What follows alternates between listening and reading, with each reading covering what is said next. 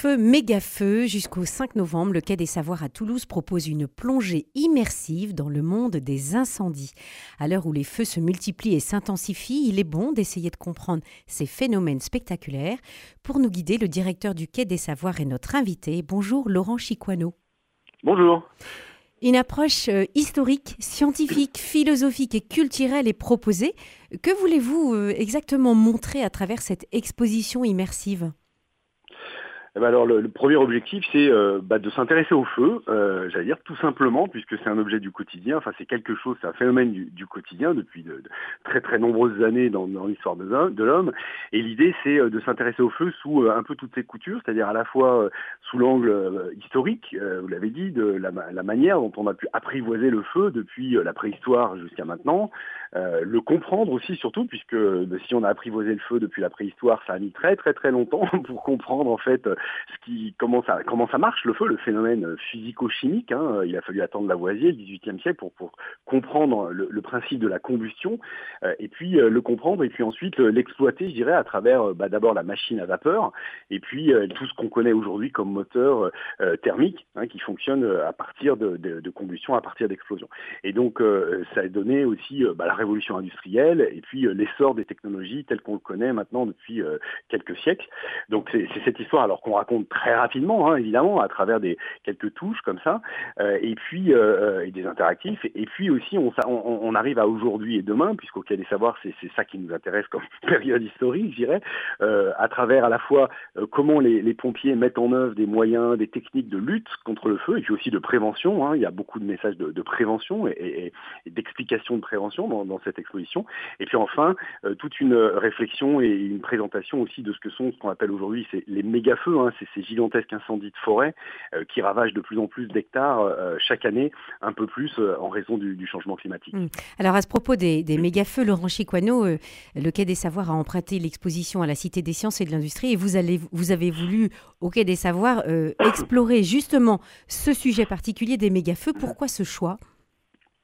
Bah, parce que en fait parler du feu aujourd'hui, ça nous semblait un peu logique aussi de, de, s'intéresser à, cette problématique des méga-feux qui en plus défraie l'actualité. Alors c'est vrai que malheureusement l'été dernier a été un exemple, on a vu des, exemples sous nos yeux hein, en France, puisque jusqu'ici ça se passait plutôt euh, en Australie avec le Black Summer, ce, fameux été où il y a eu énormément de, disparitions, euh, enfin c'était une catastrophe hein, naturelle, mm. les feux en Australie, et puis en Californie aussi on a cette habitude maintenant malheureusement aussi chaque été, et puis maintenant c'est aussi en Europe et chez nous en France, puisque même en Gironde, enfin en Gironde euh, à côté de chez nous. Hein, euh, on a eu cet incendie mm. gigantesque, mais il ne faut pas oublier qu'en Bretagne aussi, la forêt de Brocéliande hein, a, brûlé de, manière assez euh, inédite.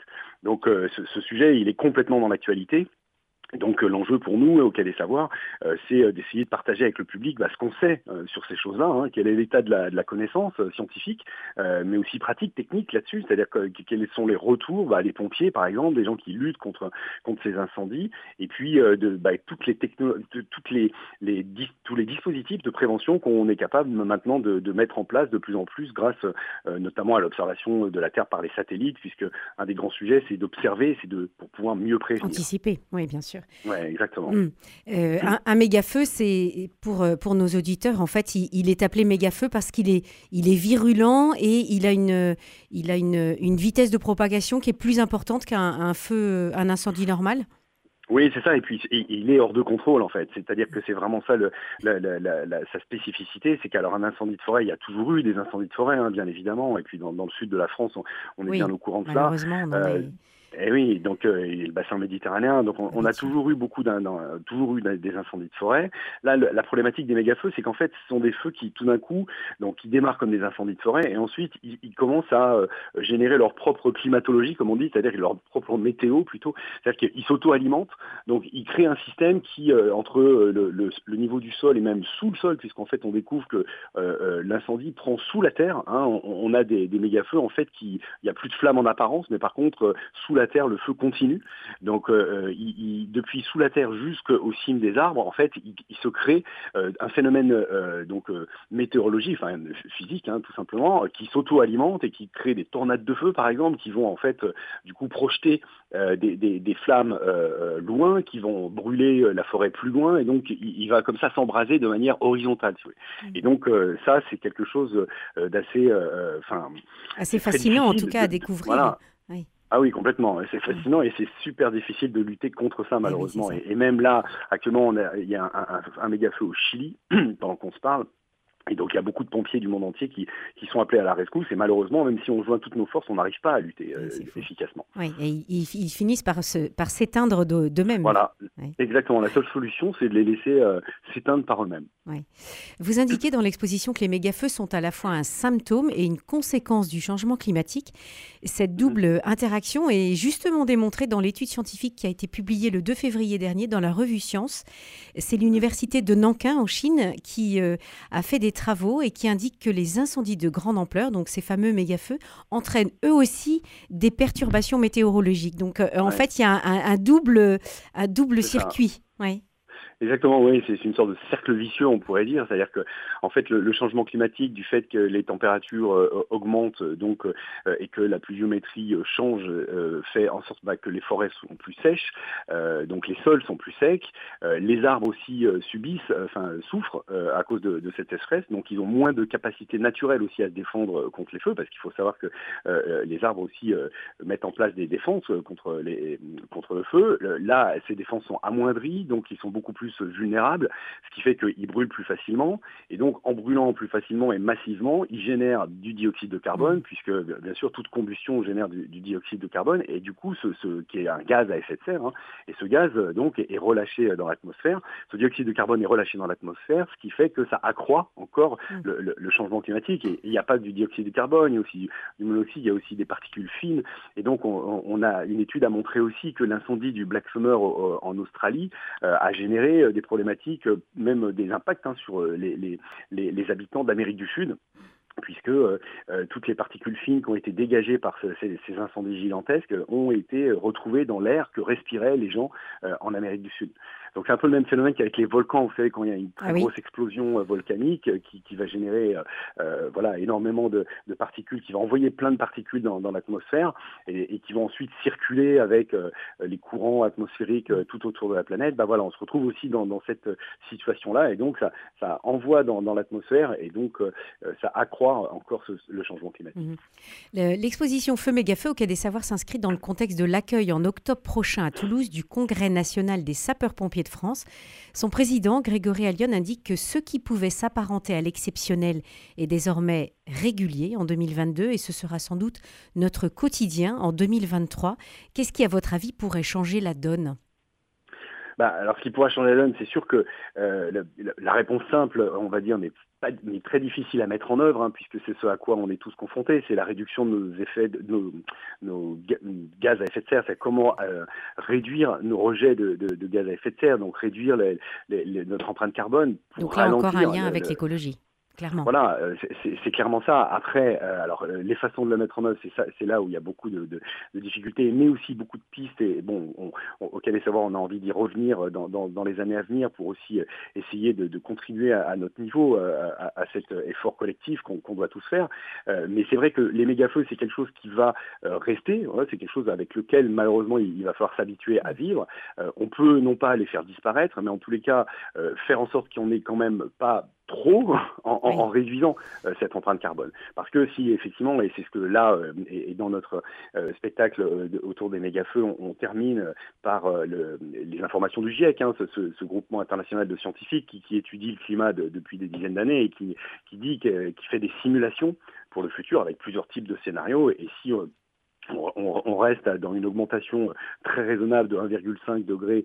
Euh, là, c'est à, ce titre-là qu'on aura le moins de méga-feux possible. Si on continue comme on est, ou si même on, se développe encore plus, on, rejette encore plus de gaz à effet de serre et qu'on passe sur un scénario à 4 degrés, bon, les méga-feux, ce sera du quotidien, malheureusement, pour mm. quasiment tout le monde. Donc euh, voilà, on, est comme, d'ailleurs, il n'y aura pas que les méga-feux, hein, on, on, pourra parler aussi des inondations et des tempêtes, etc. Donc voilà, ce, fait que les, phénomènes météorologiques sont euh, exacerbés et malheureusement la fréquence va augmenter, c'est une quasi-certitude pour les années à venir. Mmh et puis il y a aussi tout ce qui pourrait peut-être changer la donne, ce sont toutes les, mesures de prévention que vous évoquiez au tout début et que, et que vous, vous présentez dans l'exposition, mmh. du style débroussaillage, nettoyage des terrains, des, choses, des choses comme ça? Oui, tout à fait, exactement. Donc il y a des solutions de, de comment vivre avec et comment s'adapter, puisque bon, euh, il ne faut pas non plus être trop négatif dans le sens où euh, les humains ont toujours réussi aussi à, s'adapter. Alors après, il faut voir à quel coût, mais en tous les cas, on peut s'adapter à tout cela. Et effectivement, il faut éviter, bien sûr, maintenant de construire des maisons.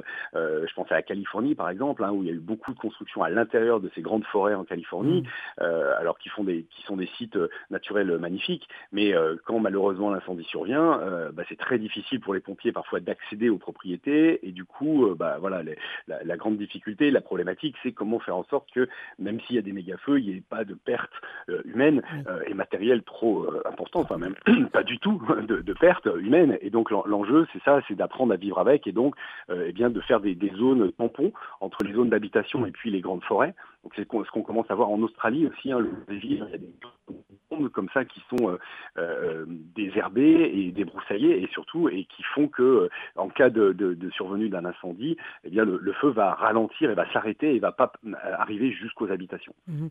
Alors pour pour rassurer peut-être nos, nos auditeurs qui pourraient se dire oh là là tout ça c'est bien technique, vous avez quand ah. même prévu un, certain nombre d'installations qui sont consacrées à la conduite à tenir en cas d'incendie et en fait c'est une forme d'exposition qui se veut un peu une, une formation.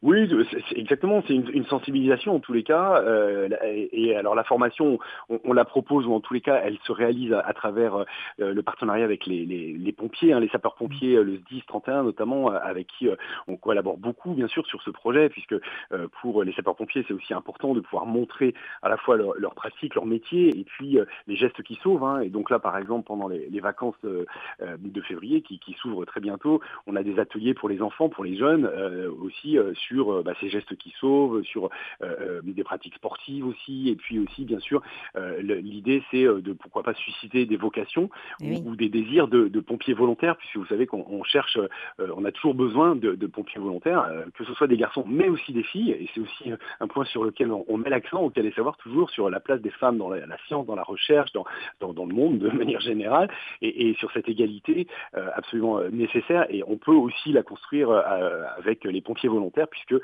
on a aussi de plus en plus de jeunes femmes, de jeunes filles qui sont euh, pompiers volontaires.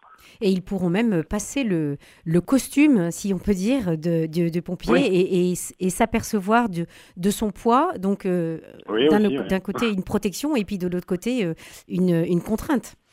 Bien sûr, oui, complètement. Oui, et puis oui, il y, y, a, pas mal d'animations aussi interactives, on n'en a pas trop parlé, mais effectivement dans l'émission qui, qui vous mettent un peu à la place du pompier, ou qui vous, on, a une chambre à fumer par exemple, dans lequel c'est un, petit espace dans lequel il y a de la fumée. Alors elle n'est pas du tout toxique, hein, bien évidemment, mais c'est pour montrer aussi aux gens que quand on rentre dans une, une pièce comme ça euh, fermée, vous allez faire l'expérience par vous-même. On est tout de suite désorienté, c'est très mm. difficile. Alors évidemment, il ne faut pas paniquer, euh, il faut trouver la sortie. C'est voilà, c'est le, le, but du jeu. Alors tout le monde trouve la sortie, je vous rassure. Mais, mais voilà, ça, donne un peu cette impression-là. On, a aussi une, une, installation où euh, vous voyez de la fumée qui sort de derrière une porte. Alors premier réflexe, bah, vous avez envie d'ouvrir la porte pour voir ce qui se passe. Et là, si vous ouvrez la porte, il y a dix fois plus de fumée qui sort. Et du coup, euh, c'est pour vous dire, surtout n'ouvrez pas une porte si vous voyez de la fumée sortir, parce que vous avez créé un appel d'air, donc vous allez entretenir en fait le, feu, vous allez alimenter le feu. Et donc, il euh, il faut surtout pas ouvrir la porte. Il faut appeler les pompiers, bien sûr, si vous voyez de la fumée qui sort derrière une porte fermée. Mais il ne faut surtout pas ouvrir la porte. Voilà, des, applications bien concrètes. Merci beaucoup, Laurent Chiquano, directeur du Quai des Savoirs. L'exposition Feu Méga Feu est passionnante à visiter, des installations immersives, une scénographie spécifique qui va forcément intéresser toutes les générations. Merci à vous. Merci.